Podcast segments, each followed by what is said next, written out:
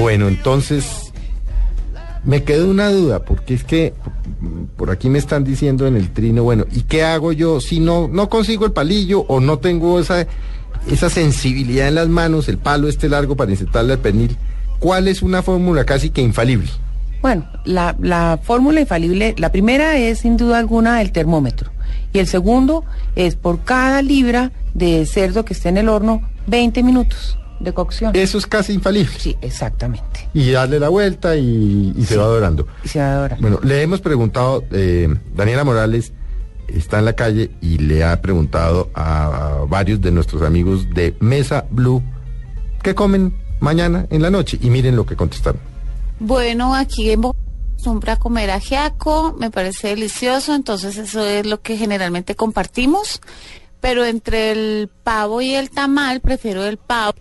Para mí el mes de diciembre es un mes común y corriente, o sea, no, yo no le meto tanto, tanta tradición, sino para mí es un mes normal, yo como normal, las comidas normales que como en el transcurso del año. Hay veces que como tamal y eso, pero eso es normal, eso es esporádico. buñuelitos, natilla y, y de pronto el ajiaquito que no hace, hace falta siempre en Navidad, ¿no? Yo prefiero pavo. Por lo general el sancocho, buñuelos, natilla, mecatos, masmelos, malvadiscos. Yo prefiero el tamal. pavo y tamal, porque todos los años comemos eso en la casa de mi abuela y no sé, es tradición familiar. Bueno, fíjese usted, pavo, ajiaco, tamal, buñuelo, masmelos. Nadie nos habló de pernil, ¿no? Ahí dimos una idea distinta, ¿no? Sí, hay, hay una idea distinta, pero la verdad el ajiaco son de los platos más tradicionales en la región de Cundinamarca y en especial de, en Bogotá. Desde la, o sea, de los mm, muchos historiadores, eh, los eh, todos ellos que en escritos se han encontrado en que se- en la Navidad se celebraba con ajiaco con gallina. Sí, el- era la Gallina correteada. Sí, Sí, exactamente. sí, sí, no, era no era la gallina cualquiera, era correteada. Sí.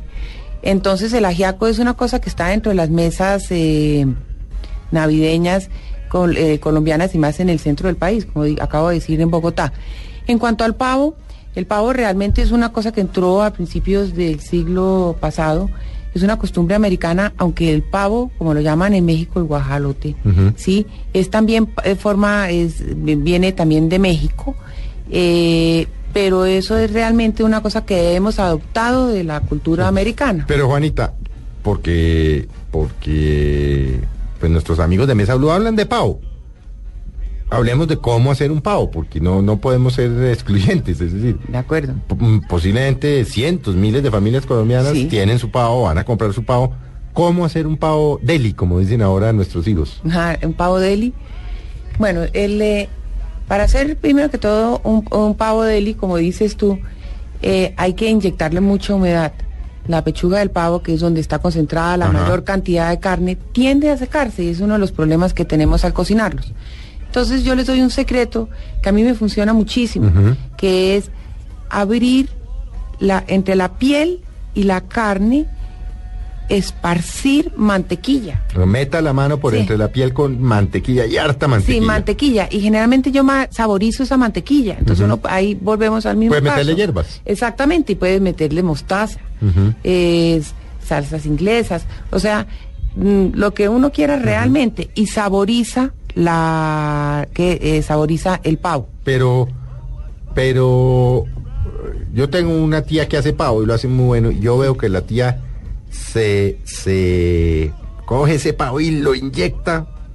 Pero eso le mete, mejor dicho, ¿qué le inyecta uno al pavo? Pues obviamente va uno compra una jeringa, lo más grande que pueda. Lo que hace, ¿Qué le debe uno lo que hace tu tía es lo que yo estoy diciendo, es, es- le está inyectando es humedad, ¿sí? Sí. Para pero que la quede- mantequilla, digamos, es entre la piel y, eh, y la carne. sí, pero Y sí. adentro, porque yo veo es que esa, no hecho, eso se, se, se ensaña con ese pobre pavo y lo coge y eso lo, le pega unas perras a ese pobre pavo. Yo no sé qué, pues yo creo que le inye- yo creo que yo un día le oí, le oí a la tía que le inyectaba, no sé, jerez o vino blanco, una mezcla de cítricos. ¿Con qué inyectaría usted el pavo?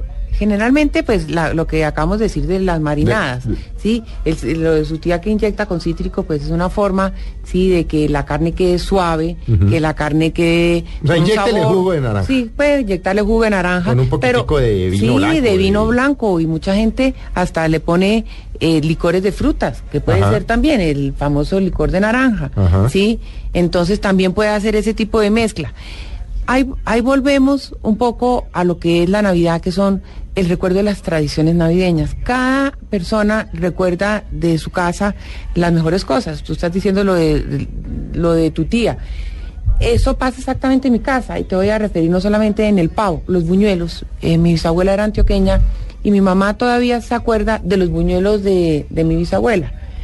Eh, eso pasa con las recetas también del pavo o de los perniles o del ajiaco o, el- o del sancocho que ahorita oí, que también es una forma de, de hacer... eh, celebrar la Navidad Bueno, es que cada uno tiene su propia Ah, sí, receta. no, eso es tantas sí. recetas como, sí, como familias. sí, Bueno, exactamente. inyectamos el pavo. Sí, En el pavo, ¿cuántas libras calculamos por persona? ¿Cuántos gramos? 300 Lo gramos. mismo.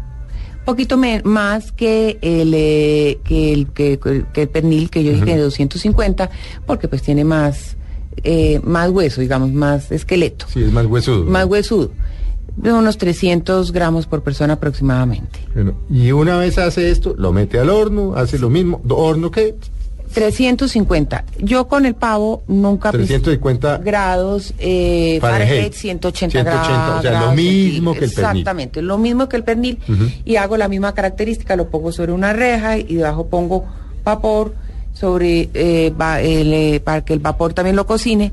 Pero el pavo, no principio a cocinarlo, la pechuga al frente de la resistencia, sino que lo principio a cocinar por la parte donde eh, yo no eh, diría que es más necesita más calor y más tiempo su cocción, que es donde está el pernil, el ala. Entonces Ah, lo agacha. lo agacha, Lo tuerce para Lo- ese lado. para ese lado, el medio no lado. con la pechuga hacia arriba, sino lo pone de medio lado. de medio lado. ¿Por qué razón? Porque mi interés principal es que la pechuga me quede eh, humectada. Y entonces, la primera parte que se va a cocinar es la pechuga. Entonces, para que no Ah, se seque. Yo le entiendo. A Al ver. ponerlo usted acostado, Sí, los líquidos de esta parte del ala y exactamente. caen hacia la pechuga. Exactamente. ¿Por qué de lo contrario? Al ponerlo con la pechuga para arriba, pues como uno siempre lo pone, esos líquidos caen a esas otras partes. Exactamente. Entonces, usted los... eh, Pavo, ya oyeron los, Ese es un- los, eh, un- nuestros amigos y amigas de Mesa Blue. Pavo acostado a la Juanita Umaña. Vamos a acostar el pavo. no, eso no, No, eso- que no es lo mismo no que acostarse con el pavo, ¿no? No, no, Bueno, no, pero ese no es exactamente una receta de Juanita Maña, sino es una receta de muchos, eh, digamos, profesores y cocineros que tienen mucha más experiencia claro. en cocinar el pavo. Juanita, este, este también lo pones en una cama de verduras sobre. Generalmente la cama de verduras la pongo es entre el vientre del animal. ¿sí? Ah, le mete al animal. Sí, entre el vientre, o sea, entre la cavidad. Sí, digamos. le mete al animal, Sí, entre eh, la cavidad. verduras. Sí, le meto verduras. ¿Por qué razón? Porque es una forma de impregnar la carne, sí, directamente. Entonces pongo igual cebolla, una zanahoria, Sí. apio, sí, no en exceso, pero sí, un- unos. Y ellas a su vez adentro, ellas, las verduras, digo, ellas, sí. ¿no? Eh, van soltando humedad también adentro. Exactamente, van soltando humedad. Y lo pone derecho sobre, sobre el recipiente. o sea, no- Exactamente. no, se enreda ahí con no, eso. No, no, se- no, nada de eso.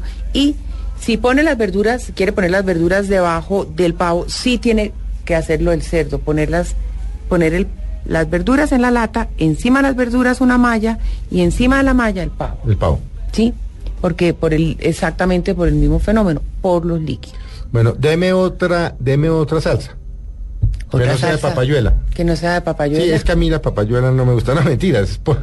pues para tener otra opción, eh, deme otra que sea fácil. Bueno, todos esos jugos que soltaron Ajá. que se pegaron en la lata son realmente una sustancia. Es un caldo, Es sí. un caldo. Sí. Entonces uno tiene un buen vino, un buen vino blanco, un buen vino tinto, el que, el que a la persona le guste más. Ahí es, esa es una recomendación que normalmente hacen los chefs. Es, hombre, hagan las recetas con el, con el mismo vino que usted se tome. Exactamente. Con el que a usted le gusta. No Sí. vaya a comprar el vino de cocina barato. Dulce. eh, dulce, Sí. sino si usted está pensando que se va a tomar un vino blanco, un chardonnay, un sauvignon o un, no sé, un malbec o lo que sea tinto, eh, coja un poquito. Sí, eh, las, las salsas tienen una finalidad, es realzar el, el actor principal, en este caso sería el pavo. El pavo. Entonces, la salsa, entonces sacamos el pavo, lo dejamos enfriar un poco, porque siempre se debe cortar, eh, no automáticamente sacado del horno, sino cinco minutos. Las carnes hay que dejarlas descansar, Las carnes y las masas, sí. ¿no? Las harinas. Las harinas, eso es para que recircule nuevamente todos los jugos. Entonces cogemos esta salsa que está ahí en la lata, Perfecto. ¿no? La metemos en una olla, le echamos un poquito de vino blanco o vino tinto, dejamos reducir. Sí. ¿Y qué, le, qué más hacemos con eso? Entonces, usted Porque pone... normalmente la tradición es que la, eh, la tradición porque es lo que uno ve y a mí eh, personalmente me gusta dulce, algo dulce, una salsa dulce. No, es que esta salsa, eh, usted puede agregarles, co- usted puede agregarle cosas, ya tiene la base salada, entonces, ¿usted le gusta el dulce? Pues para eso, por ejemplo, a mí me, encan- me encanta agregarle dos cosas a las salsas de, por ejemplo, lo- una de vino tinto, es pedazos de durazno. Pueden ser melocotones, ¿por qué no? De Porque- lata. De lata, Sí. seamos tradicionales, Sí, sí, no compliquemos la vida. No, vamos al supermercado y compramos melocotones. Exactamente. Y un poquito de jugo de jengibre. ¿Y cómo hago yo un jugo de jengibre? Ah, facilísimo. Lo pone en la licuadora el jengibre pelado Pela, con un poco de agua que sola, que cubra el, el, pe- pedacito. Lo licúa, lo cuela y eh, eh, tiene un extracto de jugo de, de jengibre. Poquitico porque Poquitico. es picante, ¿no? Porque es picante. Mm. Pero ahí tiene la salsa dulce agridulce. eh, eh, pues también con ese tono agridulce. Si no quiere agregarle jengibre, es solamente agregarle el, el melocotón. O, o sabe que también es delicioso Ma- eh, los frutos secos. Pero Mm, es que son costosísimos. pero hay hoy en día hay frutos secos eh, colombianos como la uchuva, eh, como el mango, la piña, que no son tan costosos como los que importamos, que también puede ponérselos a la salsa y quedan espectaculares. Bueno, pero como a mí no me gusta la papa, hágame el favor y me da una harina que no sea el arrocito blanco, que eso como digo yo en Mañana Blue, chimbo. Eso es re chimbo, lo del arrocito blanco. De- deme otra harina para acompañar mi pavo.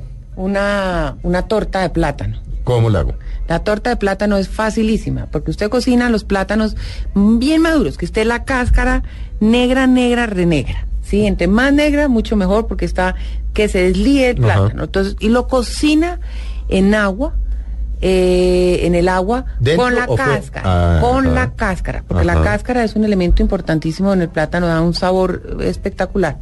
Después pone eso en, eh, en la licuadora o en el procesador de cocina, pone el plátano, la crema de leche, el queso rallado. ¿Qué queso? A mí me gusta el costeño, pero el costeño, Salado, ¿no? Es- hay unos que no son tan salados. Sí. Hay que... O dejarlo en agua. Sí, bueno.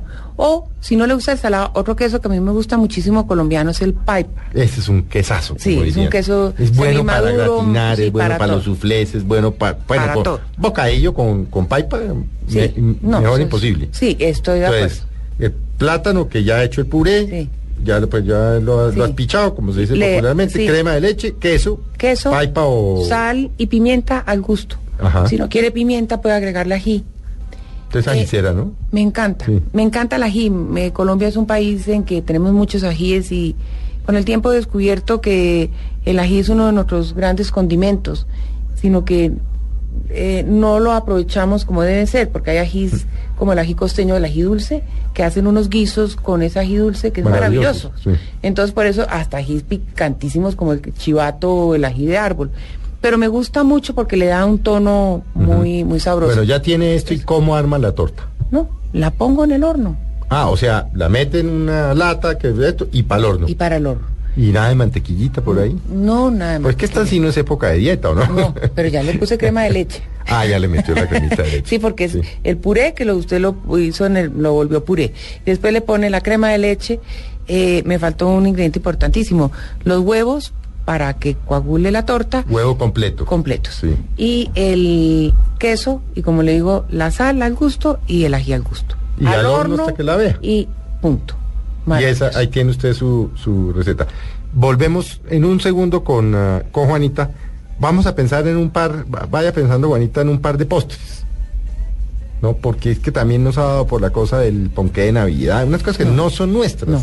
Pues va uno a los supermercados, unas tortas negras, unos ponqués negros, pero eso no es lo nuestro. Pero usted sabe, eh, una de las cosas eh, eh, que, que están pasando es que estamos volviendo a recuperar todo ese, ese, tipo de dulces que, que no tenemos tiempo de hacerlos en casa y que lo hacen son verdaderamente mujeres que han conservado esas tradiciones. Yo, a mí me parece que una mesa de Navidad sin natillas, sin buñuelos, no es mesa de Navidad en Mm, Se va a Colombia. meter en un lío porque la natilla no va a dejar que sea de la de caja. No. Volvemos en un minuto con Gracias. Juanita Umaña, chef, dueña de los restaurantes Índigo y 1492. Y entre otras cosas, hace muchos años, Juanita escribe todas las quincenas en la revista Cromos. Y si ustedes tienen dudas, entren a, a su computador, Google, Juanito Maña Cromos, y van a encontrar no una, dos, sino ya a esta altura miles de recetas. Ya volvemos.